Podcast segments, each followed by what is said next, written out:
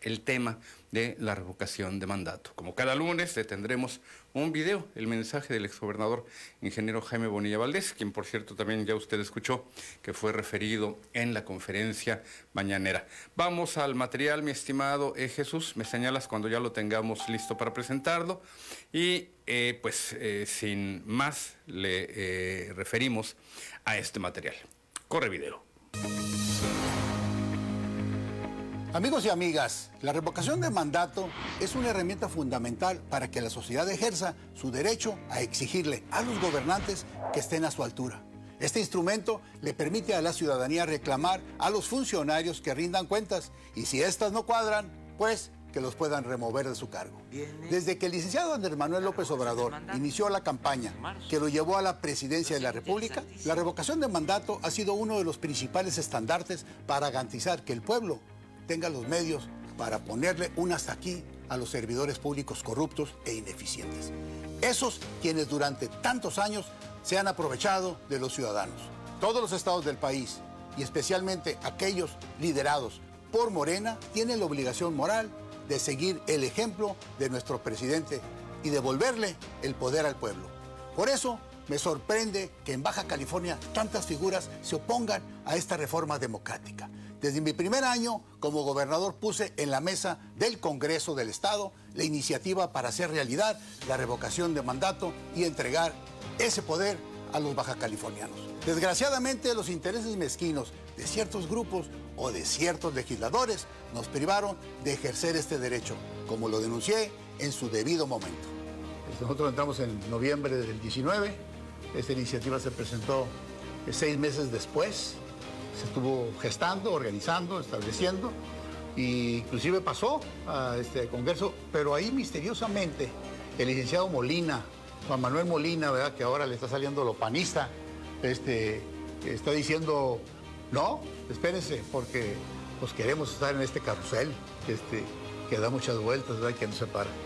Entonces, un llamado a los legisladores que cumplan con lo que el pueblo les pidió. Oscuros movimientos evitaron en su momento que esta propuesta se hiciera realidad en nuestro Estado. Y a pesar de las exigencias del pueblo, los funcionarios siguen con oídos sordos.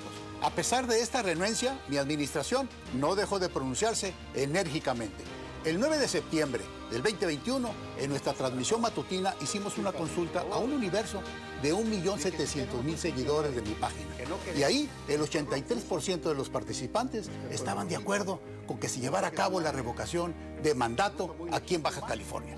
Es necesario que nuestros representantes le entreguen al pueblo las herramientas para hacer valer sus derechos y exigirles la transparencia a sus servidores públicos y ejercer una verdadera democracia.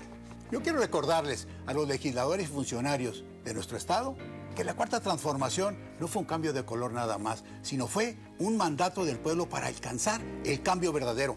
Y también a la dirigencia nacional, que en su momento se lo señalé. Mario Delgado, un traidor que no merece seguir ni un minuto más al frente de la cuarta transformación, al girar instrucciones a diputados locales para congelar la iniciativa de revocación de mandato en Baja California.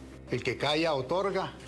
Eh, yo quisiera saber la postura de Mario Delgado en este tema y se va a cariar con los diputados federales a los que le están presionando para que presionen a los mismos diputados locales, lo que tradicionalmente hacía el PAN, o sea, hacer las tácticas eh, de la derecha, eh, para evitar esta, este, esta acción democrática que necesita el pueblo de Baja California igual que el resto del país. Amigos y amigas, si se trabaja por el pueblo, no hay por qué tener miedo, porque el pueblo está muy bien informado y sabe reconocer a un gobierno que sí trabaja. Ningún funcionario que haga las cosas por el bien común tiene por qué temer a una revocación de mandato.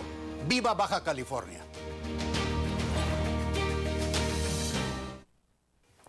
Ya escuchó usted, puesto en el tapete, puesto en la mesa, de trabajo este tema del cual seguiremos abordando, ya que hay opiniones por lo que toca a los ciudadanos. En estos precisos momentos hay mesas de consulta instaladas en puntos estratégicos, por señalarle algo, una que acabo de ver, allí a las puertas de Palacio Municipal, otras en 5 y 10, centro de la ciudad, calle Segunda, y diversos, diversos eh, puntos, le reitero, estratégicos de mucha circulación peatonal en nuestra ciudad, en nuestro estado, en lo general, en el país. Pero abordamos el tema después de la llamada con don Felipe López. Buenos días, adelante, don Felipe, bienvenido. buenos días. Adelante, don Felipe. Quiero, hacer una observación sí. en referencia al teléfono 911. Sí.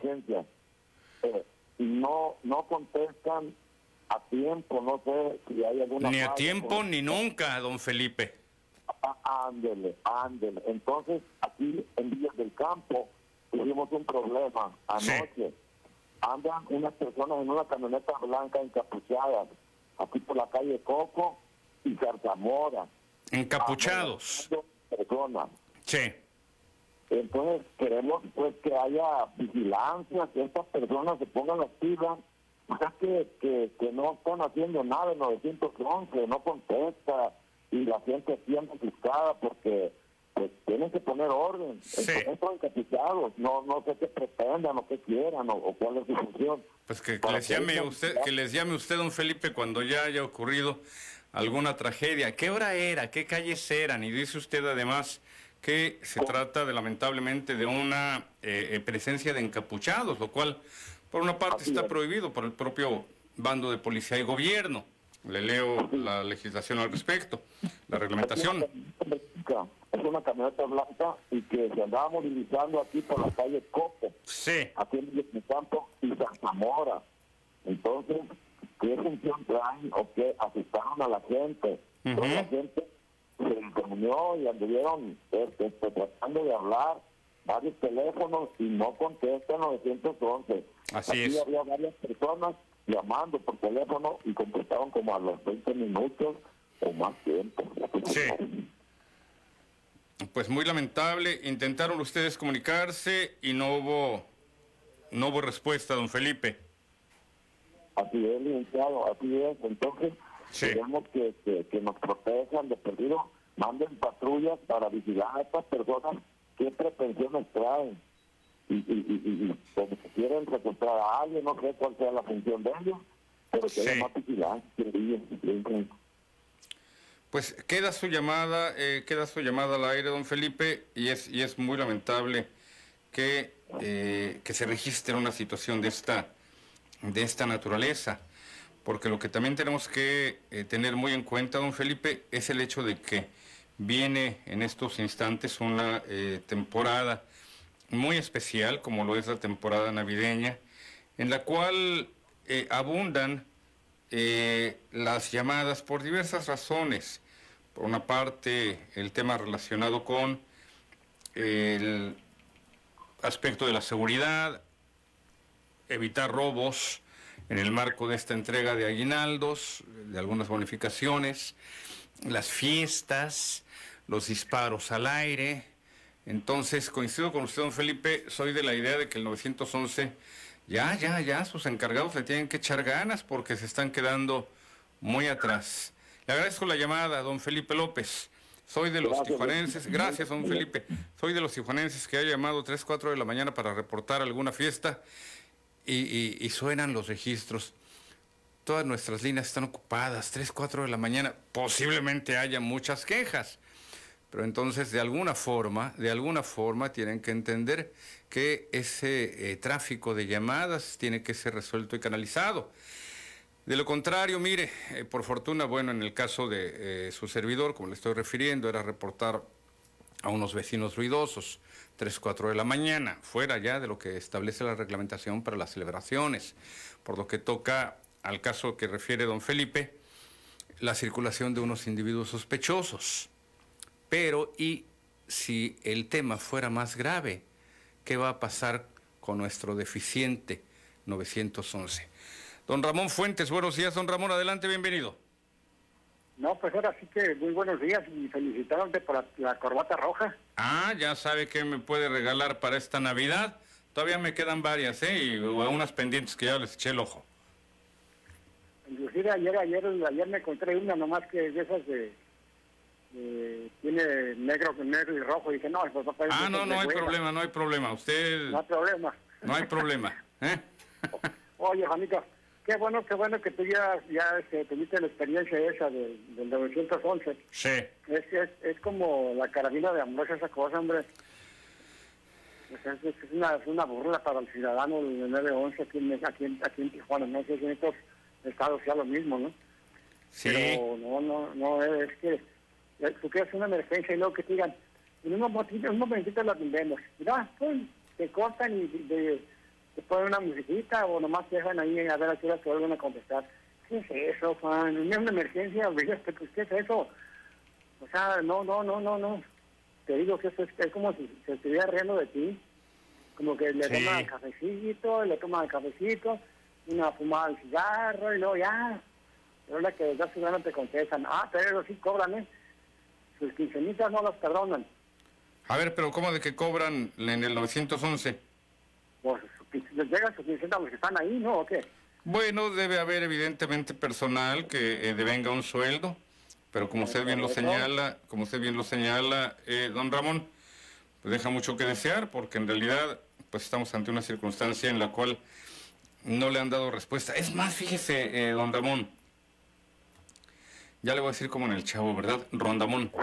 Desde que el esquema del 911 fue estatuido en nuestra eh, ciudad, desconozco el caso de otros municipios de Baja California, pero desde que el 911 fue constituido, recuerde que antes teníamos otras, otras eh, eh, líneas de emergencia que en ocasiones confundíamos con las líneas de, de emergencia, vamos, de la Comisión Federal de Electricidad, de la Comisión Estatal de Servicios Públicos, y ya no sabíamos ni a dónde estábamos hablando para reportar una fuga de agua, un incendio o un asalto, si era el 071, si era el 073, si era el 075, y por eso entra en vigor el 911, para tener pues también además una homologación con el número 911 que desde hace ya muchos años aplica en Estados Unidos. Ahorita le busco por qué es exactamente el 911, 911, 911. El caso es que desde que lo aplicaron en Baja California, don Ramón, yo no he recibido una llamada de que funcione, de que le atiendan. ¿O sí? ¿O usted sabe que sí? Por eso estoy diciendo que... Sí, desde que inició. Ese, ese, ese, ese niño nació ya muerto. Algo anda mal. Traen un No, sistema, hombre, es- traen un sistema que sencillamente no funciona. Algo hay que hacer. Te iba, te iba a decir, te iba, te iba a, a- a comentar, a, a comentar otra cosa. Dígame. Pero bueno que don, don- don Felipe, don Felipe salió con ese tema. Es que es, que es muy importante. Eso Sí. es lo más importante, lo más importante para un ciudadano, los, el sistema de emergencia y para que te salgan con esa barrabasada, pues como se digo que me está dando esta risa. Mejor ahorita guacho mañana, a ver si me acuerdo lo que te iba a decir. Sale. Le agradezco, la, le agradezco la llamada. eh, don, don Ramón, déjeme checar porque me quedé con la duda de lo que tiene que ver con... Híjole, son, son varias las páginas y es extenso el articulado de el bando de policía y gobierno. Antes, antes lo conocíamos como bando de policía y buen gobierno. Por alguna razón, en alguno de los pasados gobiernos panistas le quitaron lo de buen, así como que sabes que bórrala y lo de buen no vaya a ser que al rato nos, nos lo pidan que, que lo cumplamos. Y total, en un momento determinado que yo desconozco entre qué y qué administración, se quedó como bando de policía y gobierno. Desde que yo conocía el texto, y por ahí debo de tener algún ejemplar impreso, así decía, bando de policía y buen gobierno. Ya, ya, ya le quitaron ahí el adjetivo de buen, no vaya a ser que se los hagamos efectivo, ¿verdad? Que se los queramos reclamar. El punto está en que hoy en día el bando de policía y gobierno para el municipio de Tijuana, Baja California, establece una serie de disposiciones. No tengo, no tengo de, de repente, para qué le miento, el artículo específico, voy a tratar de estar buscándolo, para que eh, le, encuentre por aquí el punto en el que establece que no debe de estar, no se permiten el uso de máscaras, el uso de eh, cualquier tipo de dispositivo que le cubra a usted el rostro y que eh, en estos casos, eh, pues sobre todo ya sabe usted, fechas de Halloween es, una, es una costumbre. Esto por lo que toca a los adultos. Así que es cosa de estar muy, muy atentos para que ahorita le trate de encontrar el, artículo muy específico. No, no, de repente para qué le, para qué le miento, no lo, no lo tengo. No, no me sale dentro de los, a ver cuántos artículos son, porque tampoco crea usted que lo he leído todo, todo, todo, todito. Artículo 206, que por cierto ya los últimos 50 eh, son reformados. Varios, hay, hay varios que están, que están reformados. Ah, eh, dejémoslo como por ahí del artículo 201, 206, más o menos.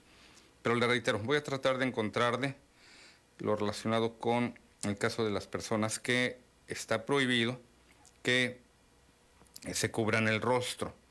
Nada más que, por más que le estoy aquí buscando con una lupa, y, y ya sabe usted que aparecen las palabras clave, no me, no me brinca el, el dato si utilizar máscaras. Eh, estoy tratando, le reitero, de utilizar las palabras clave. Pero eh, vamos a otra eh, temática. Ya hace unos instantes, ya hace unos instantes le estaba compartiendo un tema que me llama poderosamente la, atención porque en Baja California pues hay una especie de dinámica de, de freno, de ¿qué le puedo señalar? Gente que definitivamente, pues lo que quiere es estar frenando el tema de la consulta para la revocación de mandato. Y le reitero, usted sabe, como se lo señalé hace unos instantes, que en estos precisos momentos está viva esta, esta dinámica. Vaya usted a los puntos estratégicos de Tijuana y se encontrará con estas mesas de consulta, que por cierto tendrá lugar entre el próximo eh, marzo y abril del 2022 y mediante la cual el presidente Andrés Manuel López Obrador será sometido al tema de la revocación de mandato. Te envié por ahí el link de uno de nuestros trabajos, mi estimado Chuy, me ayudas cuando tengamos oportunidad de compartirlo. Son las 7.47, en tanto sigo con usted pendiente también de otros eh, temas eh, muy vigentes. Igualmente voy a compartirte, eh, mi estimado Jesús, tú me dices cuando haya oportunidad por allí de pasar este, este material y que tiene que ver con otro tema, igualmente vivo en nuestro estado y que está eh, pendiente, que estamos viendo que hay inquietud entre los baja californianos por una reciente decisión del Congreso del Estado que corresponde, que es tomada en el contexto del gobierno de Marina del Pilar Ávila Olmeda como gobernadora. Un tema que el Congreso del Estado quiso, quiso anteriormente aprobarlo en la pasada administración, pero que por diversos temas, por diversas razones, pues no pudieron hacerlo, sino que era, era propiamente un tema y sigue siendo impulsado por la eh, actual gobernadora Marina del Pilar la despenalización del aborto, la interrupción del embarazo. Vamos a eh, la llamada con don José Loera y después regresamos con estos materiales, mi estimado Chuy. Don José, buenos días, adelante, bienvenido. Buenos días, una Adelante, don José. Bueno, eh, el, tema eh, de las máscaras y todo eso. Sí. Inclusive un cubrebocas para andar en la calle, pues el cubrebocas ahora es necesario. Así es. Pero en las autoridades, pues eh, llámese policías, en cualquier eh, instancia, policías eh, ministeriales, sí. incluyendo hasta los uh, soldados. Sí, de varios que utilizan pasamontañas. Sí, un pasamontañas. El pasamontañas de los soldados se empezó a usar desde aquella vez, no recuerdo en qué situación cuando atraparon a un narcotraficante. Y el narcotraficante desde la cárcel, desde la prisión, mandó matar a los, uh, incluyendo de la Marina. Sí. ¿sí? Desde entonces empezaron a usar los pasamontañas en los, los marineros, marinas y los soldados. Bueno, conforme al buen gobierno, eh, pues eh, si pensamos lo contrario, como dice don Ramón Quillones, Sí. piensa mal y acertarás. Del buen gobierno quitan la palabra buen. Sí, ya le quitaron el buen, no vaya a ser que se los pidamos. Sí, vamos a dejarlo este en el gobierno, bajo del gobierno. Bueno, pensemos más, porque de bueno en los 30 años, pues eh, ladrones de cuello blanco pasaron a cuello azul. ¿Verdad? Y no necesitaron de ser eh, chinitos, coreanos o japoneses, copela o cuello. ¿verdad? Aquí no hubo necesidad de eso. ¿Por qué? Ah, pues por la simple y sencilla razón de que el buen gobierno desapareció y Sí. quedó el bando de gobierno. Bueno, en este aspecto, ¿qué podemos hacer? Ya no votar por ellos, aunque nos prometan las peras, manzanas y, melones y sandías. En este aspecto, bueno, al estilo de Pedro López Solís, Ujú. pero hay que desaparecer ese partido. ¿Cómo? Pues no votando por ellos. ¿Cuándo? Cuando se den las elecciones. ¿Para qué? Para que los nuevos partidos que vengan, porque nuestra nuestra constitución o nuestro gobierno a nivel federal o el INE, que ya debería desaparecer Lorenzo Córdoba Ujú. y al menos sacarlos de ahí mediante una consulta. Bueno, creo que me estoy yendo demasiado lejos. No, no, a no, ya abordó, ya abordó varios temas que están muy vigentes en estos momentos en la opinión pública, don José. Ya los abordó, les, a les dio un a repaso. la gobernadora, Sí, bueno, a la señora gobernadora, porque se merece ese, esa palabra, señora gobernadora. claro. con todo el respeto, está pensando como los panistas, disfrazada de morenista, morena. Eh, nada más que me piense si me está oyendo, si me está escuchando aquí, y digo aquí en Mexicali, vía PSN, Sí, que vaya pensando exactamente como corresponde a la cuarta transformación y morena. Juan Arturo, pues fueron varios temas. Ahí te lo dejo tu elección. Buenos días y... los retomo, los retomo más adelantito. Don José, le agradezco mucho la llamada. 7 con 53, don Ascensión Cruz. Don Ascensión, buenos días, adelante, bienvenido. Gracias, señor Salinas. Buenos días y feliz lunes Adelante, gracias, don Ascensión. para usted y el poderoso equipo. Empezando por el que recibe las llamadas y que ya le vamos a mandar su, su Navidad Ándele. y su time, y su time en todo, para que pare de sufrir.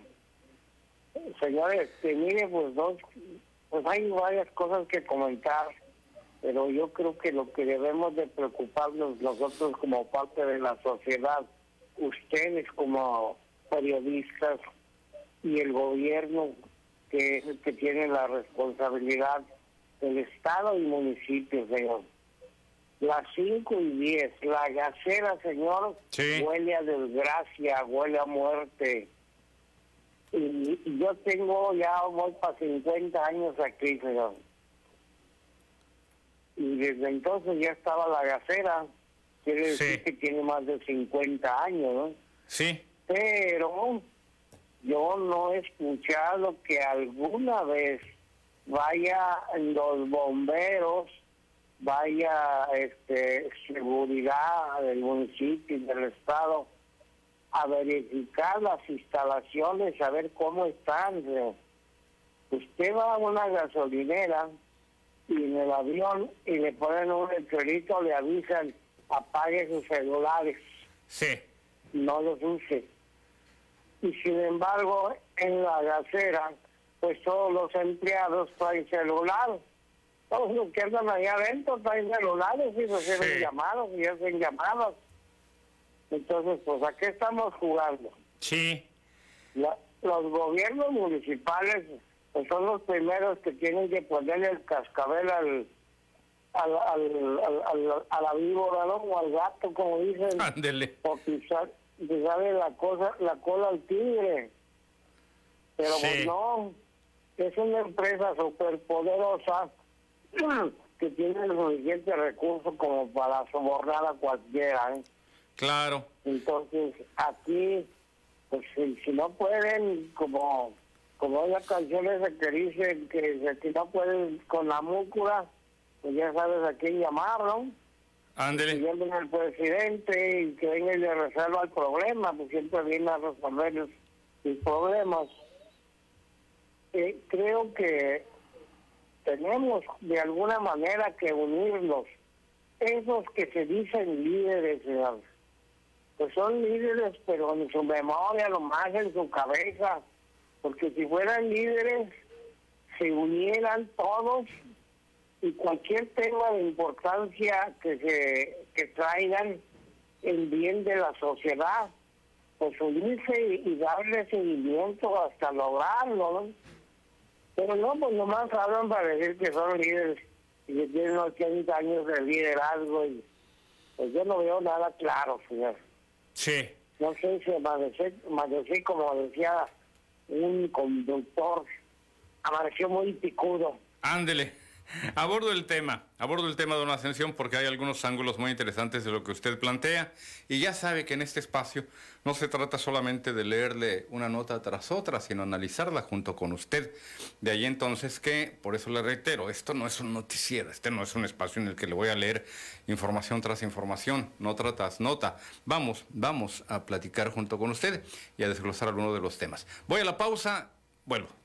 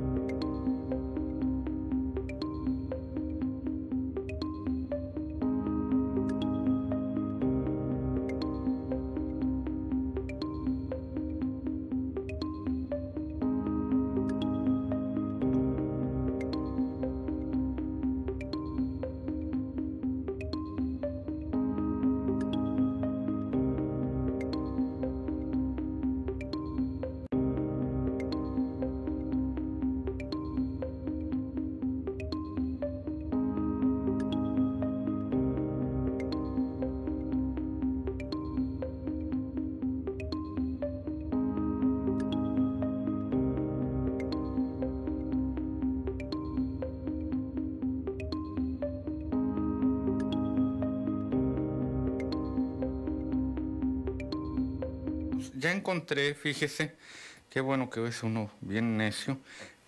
Ya encontré el artículo que en el bando de policía de gobierno refiere la prohibición, es el artículo 67, la prohibición de utilizar disfraces en cualquier tiempo que propicien la alteración del orden público o atenten contra la seguridad de las personas. Artículo 67, 67, es el que hacen valer los elementos de las corporaciones policíacas, eh, particularmente en tiempos de Halloween. Cuando eh, don José Loera refiere los casos de aquellos elementos policíacos que por temas de seguridad utilizan pasamontañas, entendemos que se trata, le reitero, de un tema de seguridad, no de un tema de un disfraz. Como ciudadanos no estamos eh, eh, permitidos, aunque hoy con cubrebocas, bufanda, gorra y lentes oscuros, pues quién nos va a distinguir, ¿verdad? Esto, por cierto, ha propiciado mucho los robos, los asaltos a mano armada y, por qué no decirlo incluso, hasta las ejecuciones. Recuerde cómo circuló el video de un sujeto que con cubrebocas y gorra ejecuta de un disparo limpio, bueno, pues estaba muy cerca, menos de medio metro al parecer, ya era muy difícil que le fallara, ejecuta a una persona en el interior de un local en el Mercado Hidalgo. Ya después la administración del Mercado Hidalgo ya mintió y emitió un, comunicado falso que advertía que la persona había llegado al lugar tratando de esconderse, tratando de buscar refugio, pero no, era un hombre que junto con un menorcito, su hijo de edad, de unos ocho años, aparentemente, pues es ejecutado, le reitero, al interior de este, de este establecimiento. Pero volvamos, nada más para que lo tenga usted presente, artículo 67 del Bando de Policía y Gobierno, usar disfraces en cualquier tiempo que propicien la alteración del orden público o atenten, atenten en contra de la seguridad de las personas. Vuelvo al tema planteado en el primer video que le presenté, el mensaje que esta semana nos comparte el exgobernador Jaime Bonilla. Te mandé un link me decías que ya estaba listo este material, mi estimado eh, Chuy. Vamos a pasarlo, empatando ahí sí, por favor, audio y video, para que eh, nuestro auditorio de radio nos siga también con este material. Así como a nivel eh, Baja California hay petición y exigencia de revocación de mandato, esta, esta es una propuesta que incluso nace de los gobiernos medulares de Morena. Y allá en la capital del país el presidente López Obrador ha hecho el llamado a la ratificación o a la revocación de mandato. Vamos al siguiente material.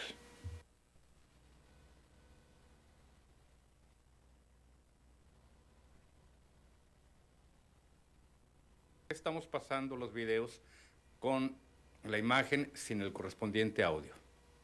A ver, por favor, volvamos.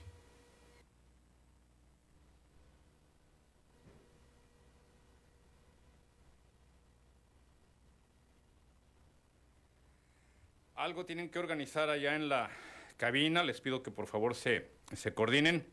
En tanto, déjeme también referirle. Te mandé otros videos. Ay, sí, por favor, ayúdame en este, este caso, Chuy, eh, Vaca. María de la Luz. Eh, estamos definitivamente pues fuera de, sincronía. Cuando tenemos eh, ya el material, me dicen que está listo y no lo podemos pasar al aire completo. Así que apriétenle el botón necesario o tomen ustedes ahí las medidas pertinentes. Si estuvieran a bordo del Challenger ya le habrían dado en la madre porque ya se habrían estrellado, uno por un lado y otro por el otro lado. Vamos a ver si ya estamos listos. La revocación de mandato es una manera en que la ciudadanía emite su opinión a través de un voto, para determinar si quieren mantener a sus mandatarios en el cargo o en su defecto revocarlos de este, y de esta manera saber si el pueblo está satisfecho con su gestión. En México, desde el 1 de noviembre hasta el 25 de diciembre, se han instalado módulos de recabación de firmas para poder dar inicio a este proceso. María de la Luz Fraile Barraza, ciudadana voluntaria que atiende un módulo en Palacio Municipal, explicó el proceso a seguir. Es completamente voluntario, nosotros este, abordamos a la ciudadanía, les explicamos el procedimiento, les explicamos los pasos, para qué queremos las firmas, este, y es completamente voluntario. El ciudadano se acerca, Eh, aquí le tomamos los datos, no nos lleva ni un minuto capturar su información. La subimos directamente a una APP que manejamos que es del INE y el, el registro se envía automáticamente al INE. Además, recordó los requisitos para poder ser tomados en cuenta. Su INE, este, aquí la plataforma nos pide que le tomemos a la captura al INE por ambos lados, que viene siendo frente y tras. También nos pide que le tomemos la fotografía al ciudadano y posterior nos pide que recabemos su firma. María de la Luz también exhortó a la ciudadanía a acercarse a los demás módulos localizados en 5 y 10, Cucapá, Otay y Paseo 2000 en horarios de 9 de la mañana a 3 de la tarde, aunque no especificó la ubicación exacta de los módulos. Cabe destacar que estas firmas no son aún para emitir su voto a favor o en contra del presidente, sino para darle a conocer al Instituto Nacional Electoral, INE, que la ciudadanía quiere que exista una consulta, esta sería llevada a cabo por el INE el 10 de abril del próximo año si se logran recabar las 3 millones de firmas que se necesitan para iniciar el proceso. Con imágenes de Jesús González, informó para Primer Sistema de Noticias Carlos Rodríguez. Las 8 de la mañana con 9 minutos. Hay otro tema, hay otro tema que también yo quiero compartir con usted. Son estos dos últimos videos, mi estimado eh, Chuy, a ver si me ayudas, de un, pues no es un tiempo muy largo, serán unas dos semanas a la fecha, ha eh, cobrado fuerza la reacción de los bajacalifornianos en torno a la reciente despenalización del aborto en Baja California. Y hay voces, y hay diversas voces con diversos temas, con diversas posturas en torno a esta determinación tomada por el Congreso del Estado en el marco de la administración de la presente gubernatura. El día de ayer, en diversos templos católicos, fue eh, difundida una serie de listas que firmarán los feligreses católicos y que estarán ya pues planteando que buscan en este caso darle marcha atrás a esta medida, darle marcha atrás a esta despenalización de del embarazo, en este caso, por diversas razones. El, aborto, en pocas palabras, el embarazo interrumpido, la despenalización misma. Sigo, sigo abordando el material con usted. Antes en la línea tenemos a Jorge Horta. Jorge, buenos días, adelante, bienvenido.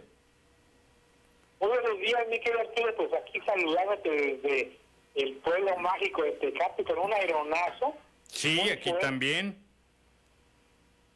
Aquí también. también me imagino que ha de estar ahí. Por lo que pues estamos haciendo pues un aviso a la gente de que trate de evitar tener fuego, ya que hay mucha gente que le da por, por limpiar terrenos o quemar cobre y esas cosas y lo hacen al aire libre. De hecho, en la semana, en el transcurso de la semana, los bomberos de Tecate tuvieron diferentes actividades apagando fuegos pues, clandestinos, se puede decir, para prevenir que se haya incendios Afortunadamente hasta este momento no ha habido reportes de grandes incendios, sino pequeños simulacros que están haciendo ahí algunas personas o intentos de, de, hacer este, pues, alguna limpieza de cable o, de terreno. Es un tema peligroso para las áreas rurales y también, desde luego, las urbanas, pero en el caso de allá de Tecate, Jorge, hemos visto lamentablemente que estos fuertes vientos avivan los, los, los incendios forestales. Pues sí, porque mira, la gente realmente no aprende, sobre todo en la zona rural, son muy inconscientes y piensan que van a controlar el, fuego, pero pues el fuego es muy traicionero, cualquier chispa puede, puede brincar, y sin embargo siguen con esa usos y costumbres de quemar la basura, de quemar el pastizal, en fin. Bueno, pero pasando a otra noticia, lo que trae enchilada la gente también acá en Tecate es que los regidores quieren aumentar lo que tienen como gasto social, un gasto social que no reportan en qué gastan, que realmente pues se va mucho al bolsillo de los regidores y pues estos están pretendiendo hacer una propuesta para aumentar su gasto social. De hecho, la propuesta se llevó a cabo en la pasada Junta de Cabildo, pero no se ha votado todavía. ¿De cuánto a cuánto, Jorge? Pues ¿Se sabe la cantidad? Aparentemente acá en Tecate son 16 mil pesos los que tienen asignados para gasto mensual. Creo que la quieren subir a 35. Sí. Imagínate casi el doble de lo que están ahorita eh, recibiendo. Sí. Y hay algunos regidores eh, que en el transcurso de Más del doble.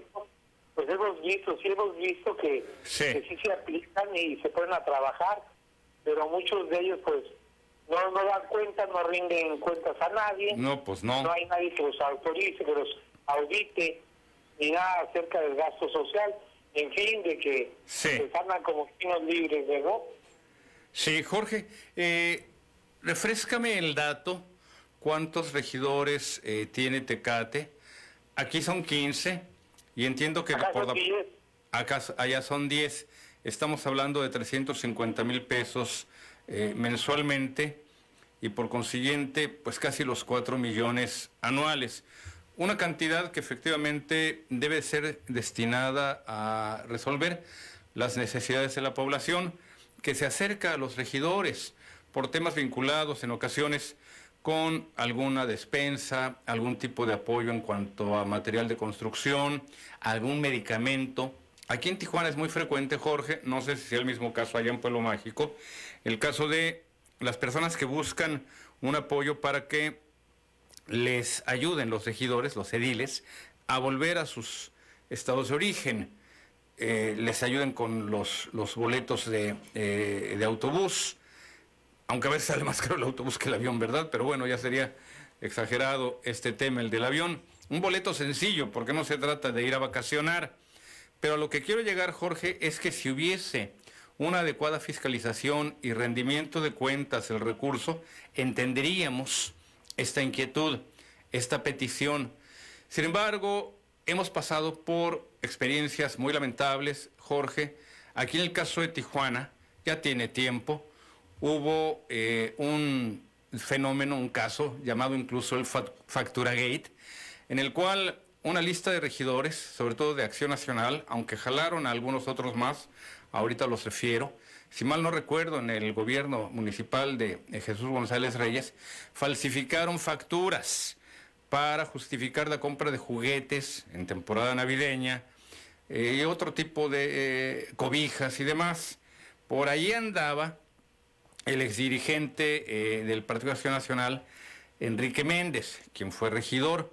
Y a lo que quiero llegar, Jorge, es que recurso no fiscalizado corre el riesgo de ser recurso desviado.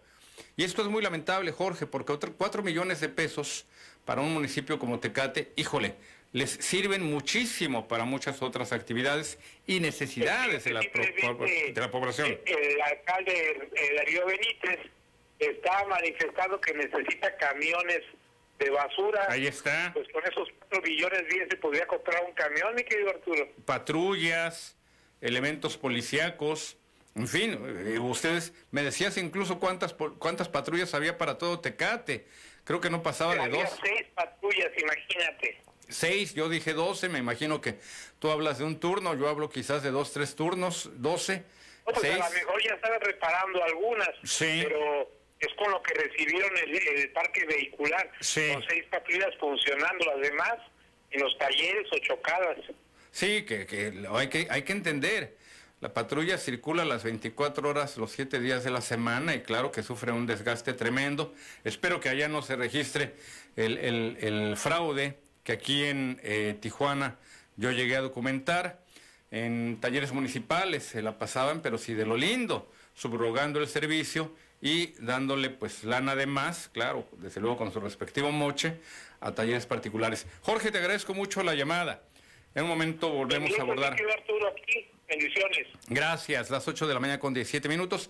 Me dicen que ya están listos estos pequeños clips de video. Si usted acudió el día de ayer alguna de las iglesias católicas, habrá visto este movimiento, esta inquietud relacionada precisamente con la petición que algunos sacerdotes hicieron a sus feligreses, a los feligreses de sus respectivas eh, parroquias, para firmar un documento que en su momento eh, será turnado a las autoridades, en este caso quiero pensar que al Poder Legislativo, para echar, echar por eh, eh, tierra este eh, tema.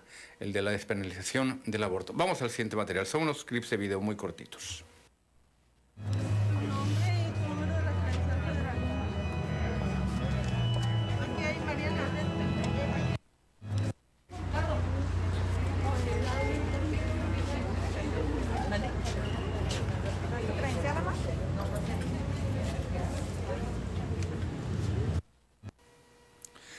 Usted, son eh, clips de video pequeños, pero justamente tal, como lo eh, eh, estamos refiriendo, la parte fundamental es esta, lo relacionado justamente con esta inquietud que surge dentro del actual gobierno del Estado y dentro de la actual legislatura. Quisieron, quisieron los diputados estatales aprobar dicha medida antes del relevo de poderes, antes del cambio de gobierno, antes del ingreso de eh, la administración de Marina del Pilar. Sin embargo, no fue posible por una serie de temas, lo querían eh, trasladar para dejarlo en el pasado gobierno, no pudieron hacerlo y hoy, y hoy en día, pues evidentemente la actual administración de Marina del Pilar Ávila Olmeda tiene que cargar con la responsabilidad de esta decisión. Vamos a la pausa, vuelvo con usted cuando son las 7.19, 8.19.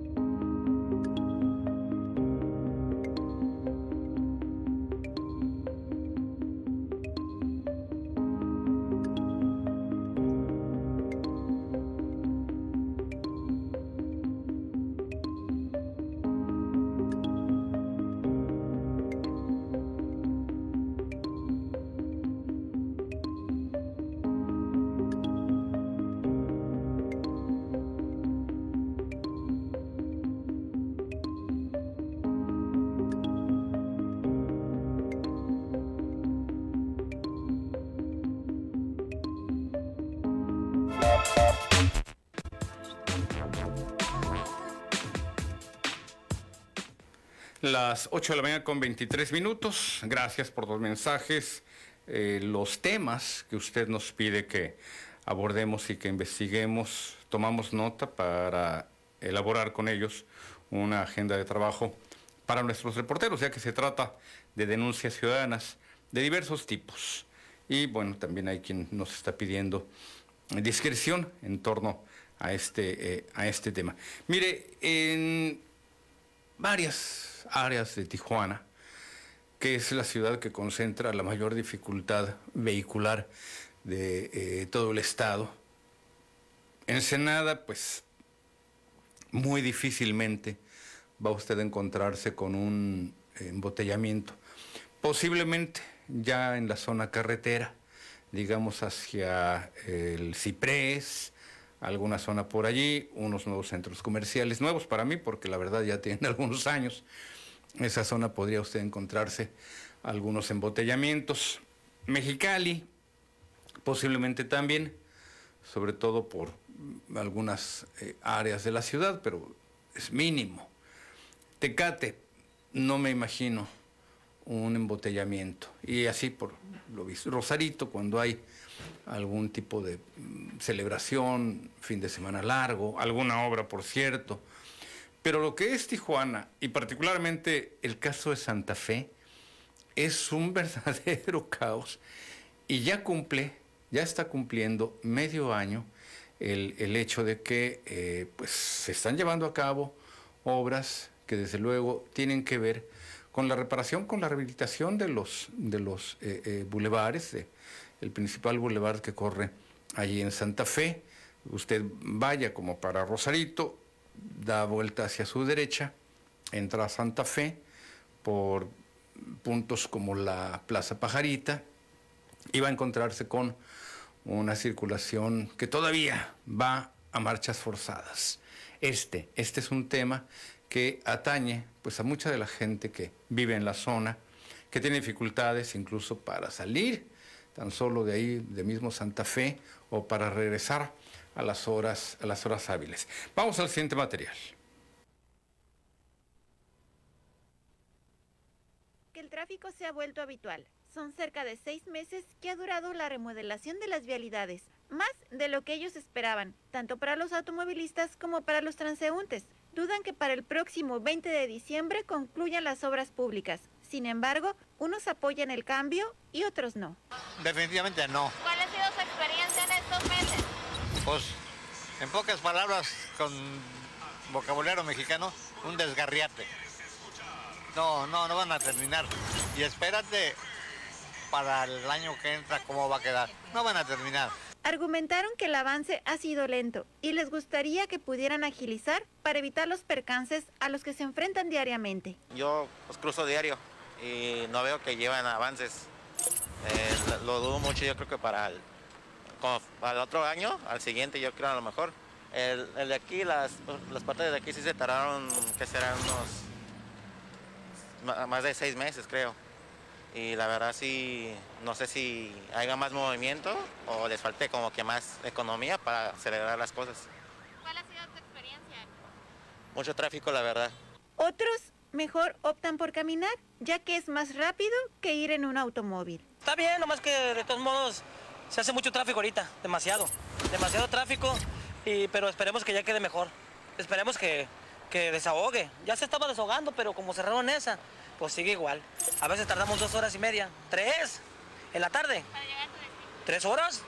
A veces me bajo en el puente, en el puente de allá de la entrada. Mejor me vengo caminando, vivo hasta allá abajo, casi hasta Cedro. Yo creo que hago menos tiempo caminando que en el camión. Pero sí está muy difícil. Pero esperemos que mejore. No creo. No creo que lo dijo la, la presidenta municipal que le iban a... No, no creo. No. Esto yo creo que hasta enero. Yo creo, si bien nos va. Sin embargo, no todos están en contra de la remodelación y hay quienes sí, a pesar de que se genere tráfico, consideran será para mejorar la zona. Se me hace que sí. Sí, me parece bien. Es que es imposible que, que lo hagan de otro modo porque es la única manera que, que lo puedan hacer. Y a mí se me hace bien. Pues sí está muy minucioso para pasar, pero ni modo.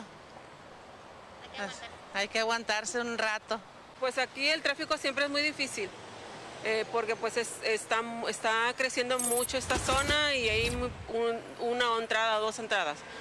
Y, este, y ahorita como está reparando, pues es peor, es imposible. ¿Tu experiencia ha sido no agradable? Pues sí, la verdad que sí, pero pues uno entiende que pues es porque se está mejorando la, pues, la vialidad, pues están mejorando los, caminos, la carretera y pues tiene uno que tiene que ser uno consciente de que pues tiene uno que aguantar tantito. Con información de Joana Mejía e imágenes de Carlos García para Primer Sistema de Noticias. Ya escuchó usted lo relacionado con esta, eh, con esta situación. Así que, pues le podemos referir que si bien, si bien la intención es adecuada, mm, llevar a cabo, llevar a cabo una obra con un adecuado eh, revestimiento de concreto, no solamente lo que tiene que ver con pavimento, sino realmente eh, concreto. Aquí sí que pues el panorama no ha ido no ha ido rápido y sobre todo, pues esta, esta zona, esta zona, le reitero, es eh, muy delicada, así que pues es lo que le podemos referir. Voy a cambiar totalmente de tema y además de punto eh, geográfico. Chuy, por aquí te estoy enviando unos eh, materiales, porque fíjese que por lo que toca a, a Ensenada, hubo un decomiso considerable de lo que viene a ser en este caso 850 eh, kilogramos de marihuana. Esto en Baja California, específicamente en Ensenada. La Secretaría de la Defensa Nacional, a través de las comandancias de la Segunda Región Militar y de la Segunda Zona Militar, informan a la opinión pública que personal del Ejército Mexicano, eh, destacamentado a este mando territorial, en el marco del Plan Nacional para la Paz y Seguridad Nacional 2018-2024, llevaron a cabo este eh, decomiso. Realizaron los elementos del ejército mexicano, realizaron una labor de reconocimiento a las alturas del cañón La Calentura. Fíjese que yo nunca había oído hablar de este punto allá en Ensenada. Tampoco le voy a decir que sea yo un experto en senadólogo, ¿verdad? Si es que el, término vale. Pero eh, así se llama esto es el cañón La Calentura, comunidad de Llano Colorado.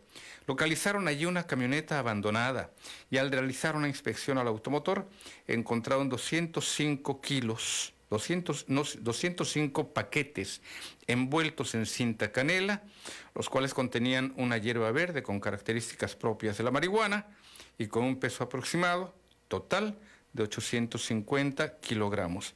Esta droga en el mercado tendría un precio estimado de 1.408.280 pesos y su decomiso pues evita que este tipo de sustancias adictivas lleguen a la juventud mexicana y no solamente a la juventud mexicana, le diríamos a los señores del ejército, ¿no? También ahí los de la tercera edad que ya la usan para que junto con el, el alcoholito frotarla para las, para las reumas. Lo asegurado y el vehículo fueron puestos a disposición de las autoridades correspondientes, quedando pendiente el dictamen químico y el peso oficial. Este tipo de casos, fíjese usted, el abandono de estos cargamentos, que por cierto, pues imagínese el monto, un millón cuatrocientos ocho mil, casi el millón y medio de pesos. Estos casos son los que tarde o temprano llegan a traducirse en las ejecuciones. El día de ayer buscaba yo tres, datos clave para explicar la circunstancia social de nuestro país. En México tenemos aproximadamente, y déjeme para no, para no fallar de no leer de, eh, solamente de memoria, aunque sí, algunos de los eh, temas los traigo aquí medio en la memoria, algunas de estas cifras, pero son, le reitero, tres eh, cifras delicadas que nos hacen ver, que nos hacen ver de qué forma México vive y enfrenta en estos momentos la violencia. Tuve la inquietud, precisamente como parte de eh, una asignatura, tuve la inquietud justamente de buscar tres cifras. Una, la concerniente a lo que tiene que ver con cuántos reos, con cuántos internos hay en nuestro país. Y se trata, fíjese usted, nada más y nada menos que de 250 mil internos, aproximadamente un cuarto de millón. Un cuarto de millón de personas se encuentran recluidas en los llamados centros de rehabilitación penitenciaria. Pero también de 2006 a mayo del 2021, México registra 350 mil muertes violentas. Y de igual forma, otra cifra impactante, hay 82 mil desaparecidos entre 2006 y 2021. De hecho, la cifra alcanza los noventa y tantos mil desaparecidos desde 1964, pero si se fija, el grueso de estas desapariciones, casi el 90% de estas desapariciones, han tenido lugar de 2006 a este, a este año. Quiere decir que desde el arranque del gobierno espurio de Felipe Calderón, México entra en la dinámica fuerte de este flagelo, el de las desapariciones. De esta forma le reitero, tres datos, tres datos clave, tres cifras, numeralia, que nos explica muchos de los fenómenos sociales y de la violencia que estamos viviendo. 82 mil desaparecidos, 350 mil muertes violentas. Es casi el equivalente a todo un municipio como Ensenada. Y 250 mil internos, casi el equivalente a lo que sería la población de Tecate, si mal no recuerdo. Ahorita le busco ambos datos. Nada más, nada más para que pongamos en perspectiva cómo de lastimado se encuentra nuestro país. Voy a la pausa, vuelvo con usted.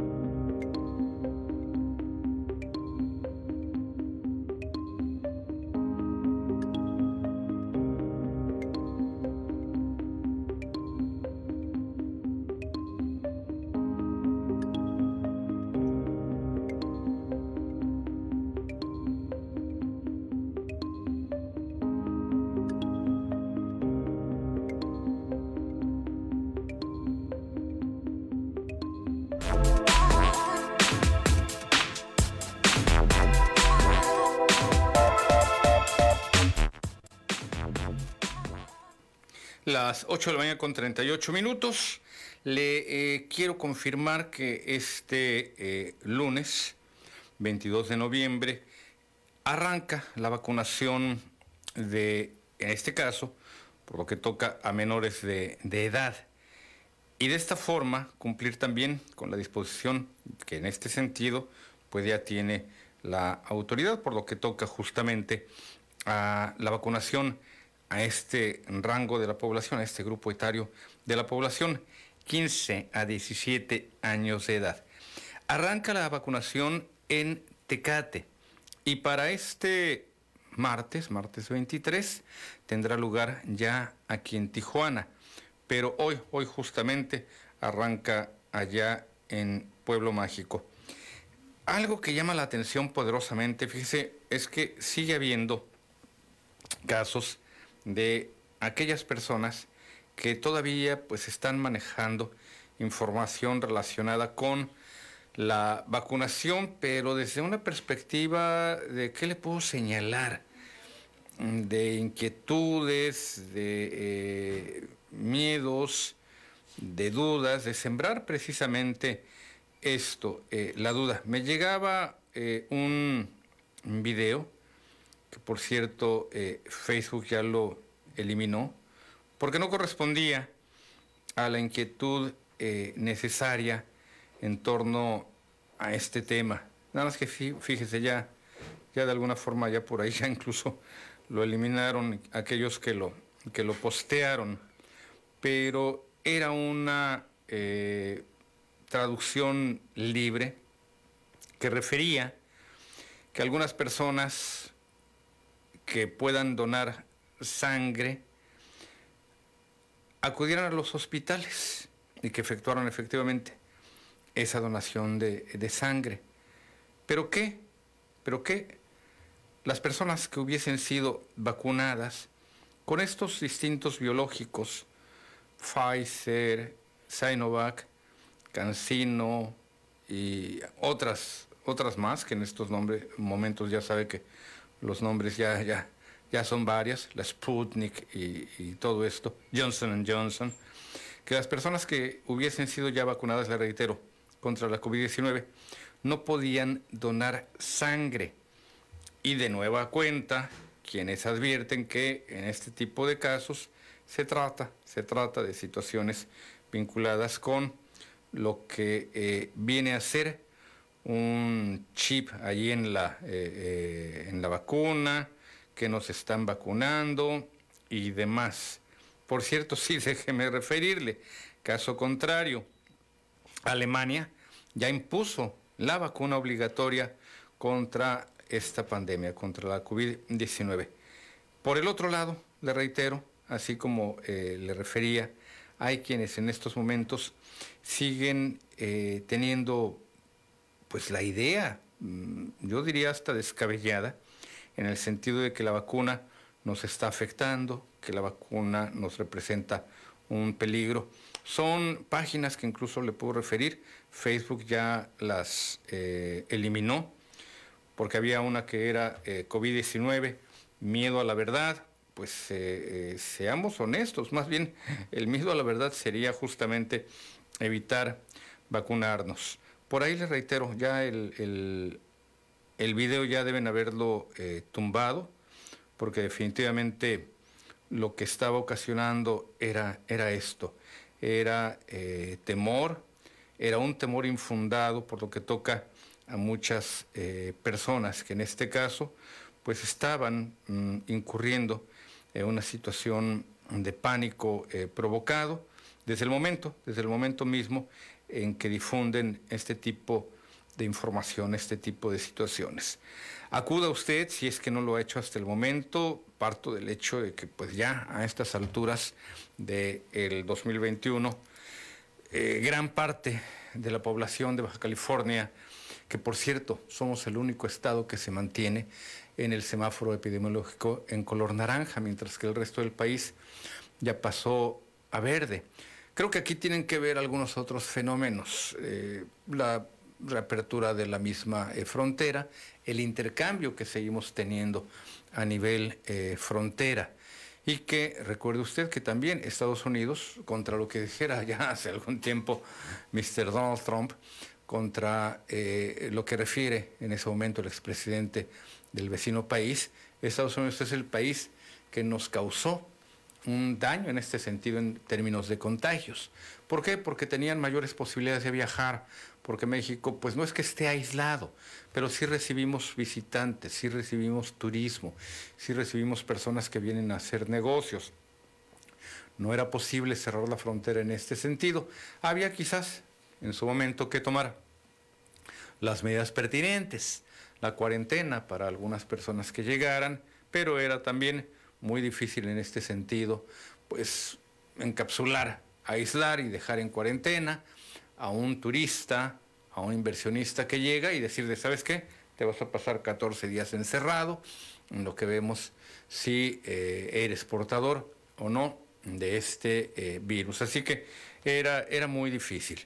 El tema de las pruebas, usted lo sabe, y mucho menos las pruebas rápidas, pues todavía no, no estaban a la orden del día. Hay que entender que nuestro país, como el resto del mundo, estaba aprendiendo medidas. No le digo que palos de ciego, porque afortunadamente incluso ya había algunos antecedentes que, por cierto, ayudaron a que la fabricación, la elaboración y la distribución de la vacuna contra el coronavirus, pues estuviese lista en cuestión de un año. Eso sí, había que hacer las pruebas pertinentes. Pero la pandemia también vino a destapar una serie de temas. Aquellas personas que se siguen oponiendo a la misma por diversos motivos. En algunos casos motivos religiosos, en otros casos la verdad, temas definitivamente infundados, como el hecho de que le van a usted a inyectar un chip, que le van a controlar la vida, que le van a hacer ahí cuanta cosa y demás. En realidad, escucha uno argumentos tan sorprendentes, tan aberrantes y tan faltos de información.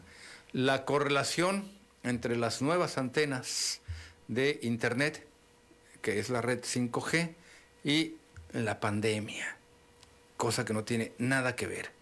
Imagínese nada más una torre una torre que emite una señal, en este caso de Internet, que a usted le infunda un virus. Ahí sí que hay que estar, pero sí muy, muy mal de la cabeza. Le reitero, el, video del que le estaba haciendo referencia, ya, ya lo tumbaron allí de internet, ya lo tumbaron de Facebook, ya incluso hasta clausuraron la página.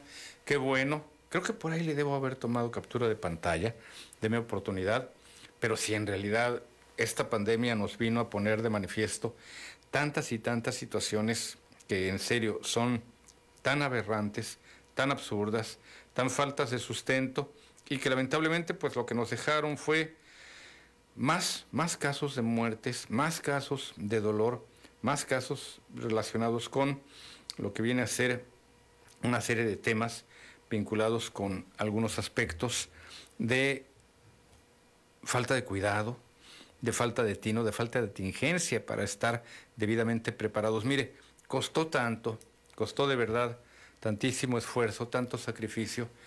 Vea usted de verdad los programas serios, los documentales serios, la información que sí la pueda contrastar.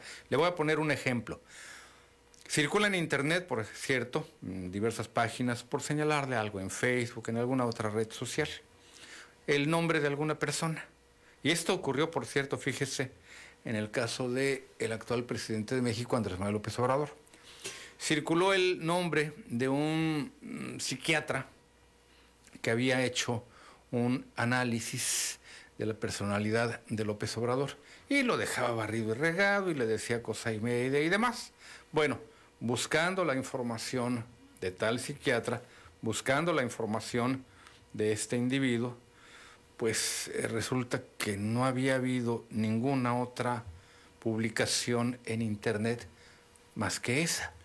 Y escucha uno un hombre extranjero, alemán, sueco, suizo, holandés, finlandés, y dice, ah, pues este tipo, pues sí, ha de tener muy buenas credenciales, debe de tener muy buen currículum, debe de tener una preparación académica y profesional excelente, un psiquiatra reconocido. No había tal. No había tal. Buscándole ahí con eh, el nombre de este reconocido doctor, afamado, etcétera, no había tal. Y buscando también ya quienes pudieron hacerlo para contactar con médicos de ese mismo país, en este momento se lo quedo a deber porque no lo, eh, no lo recuerdo, Alemania, Finlandia, alguna cuestión así por el estilo de esos países dejados de la mano de Dios, ¿cuál? Pero no había tal. Y de repente también los médicos de esa nación que pudieron responder dijeron, pues no, aquí no tenemos ningún dato relacionado con este señor, es más, ni lo conocemos. Hoy en día, le reitero, un científico, un escritor, un fotógrafo, un pintor, un periodista, difícilmente va a poder esconder su trayectoria profesional. Y en algunos casos incluso hasta la personal. Hay quien obviamente pide respeto para su vida privada, totalmente respetable, esa parte sí entendámosla, pero es muy difícil no encontrar nuestros antecedentes. ¿Qué credenciales traemos? ¿Cuál ha sido nuestra trayectoria? ¿Dónde hemos laborado? No hay misterio si uno lo quiere hacer. Y no por términos de presunción, sino por decir, mira, ahí está, esta es mi trayectoria, no tengo nada que esconder y punto. evitémonos por allí este tipo de falsedades, como la de crear falsos eh, investigadores, falsos nombres y falsas informaciones. Como le señalé hace unos instantes, esta información ya no es posible encontrarla en redes sociales. Se, denominaba la, la, página, ahorita déme un segundito para tenérsela muy en concreto, pero no, no, realmente es muy preocupante el encontrarnos con este tipo de situaciones de gente que está inventando COVID-19, miedo a la libertad, así, así se llamaba. Y pues realmente eh, ya, no, ya la, ya la eliminaron, ya la eliminaron, por fortuna, ya fue tumbada de, de redes sociales. Sin embargo, sigue, sigue habiendo algún otro tipo de páginas muchas de las cuales, muchas de las cuales tienen información real, fidedigna, específica, concreta, pero eh, también hay otro tipo de interpretaciones. La interpretación religiosa, hay por aquí un posteo de alguna persona, o por lo menos es un perfil, no tiene un rostro, no tiene una cara. Esta enfermedad que apareció de los grandes, quién sabe qué se refiere con lo de los grandes, para disminuir la población, pero sobre esto Dios de este mundo reclama por las almas perdidas, aunque por la enfermedad fuimos encerrados en nuestras casas y ahora seremos expulsados de las oficinas y después seremos expulsados de los mercados y por último seremos perseguidos y entregados por las vacunas, conforme a las escrituras, Mateo 24, 7, 10, al pueblo de Dios alerta y vigilante, porque nuestra partida se acerca. Gloria y honra al Santo Cordero de Dios. No cuestiono la eh, vocación religiosa y las creencias de don Elbo Wanakuni, así se, así se hace eh, eh, llamar, y déjenme ver su perfil principal. La fe es la certeza de lo que tú esperas. Dios es salvación, en Él confiaré es de Perú, don, don Elbo, allá eh, paisano de la señorita Laura, creo. Nada más tiene dos fotos, una foto de perfil, una foto de, de, eh, de, ¿cómo se llama?, de portada, y párale de contar. Pues la verdad es muy difícil creerle a una persona que en este tipo de casos tiene esta, esta eh, situación, un perfil tan a todas luces falso. Pero sí, recordemos, le reitero, que hay mucha información falsa, hay mucha información carente, carente de verdad, de eh, veracidad. Aquí señala alguien más, la verdad oculta de la dictadura COVID, doctor Selenco, con Z y con K, el próximo holocausto, conferencia científica de uno de los mejores médicos del mundo, quien salvó la vida del presidente Trump con sus protocolos, elenco de los más efectivos para tratar esta enfermedad, médico de varios presidentes como Bolsonaro en Brasil, de ministros y altos funcionarios de poder de varios países como Israel, nos advierte del próximo holocausto 2022-2030 en un debate científico con sabios eruditos de Israel y donde no recomienda por ningún motivo la inoculación de la medicina experimental en niños y adolescentes. Hay que colaborar en difundir esta información de la libertad antes de que la eliminen de Internet. Y pues ya en su momento ya veremos lo que dice aquí el doctor Vladimir Zelenko. Ahora, le reitero, yo le recomiendo buscar la información, contrastarla. Si usted en un momento determinado tiene alguna inquietud, no se quede solamente con esa, con esa información primaria que le entregan, eh, busque, busque de verdad más datos al respecto. Si usted va a teclear Juan Arturo Salinas, pues por ahí le va a salir eh, en algunos medios en los que he trabajado, algunas informaciones que he escrito en diversos medios, desde luego PCN, que es donde paso el total de mi tiempo laboral, y también algunas otras informaciones anteriores. Pero esto no quiere decir que algunas personas cuyo nombre por ahí surja, pues no sean eh, falsas. Ya son las 8 de la mañana con 54 minutos, nos vamos a las 8 con 55, ya es cuestión de unos cuantos segundos para despedirnos. Le eh, reitero, cada hora estaremos difundiendo esta información eh, bastante, bastante importante relacionada precisamente con lo que viene a ser el tema de la revocación de mandato.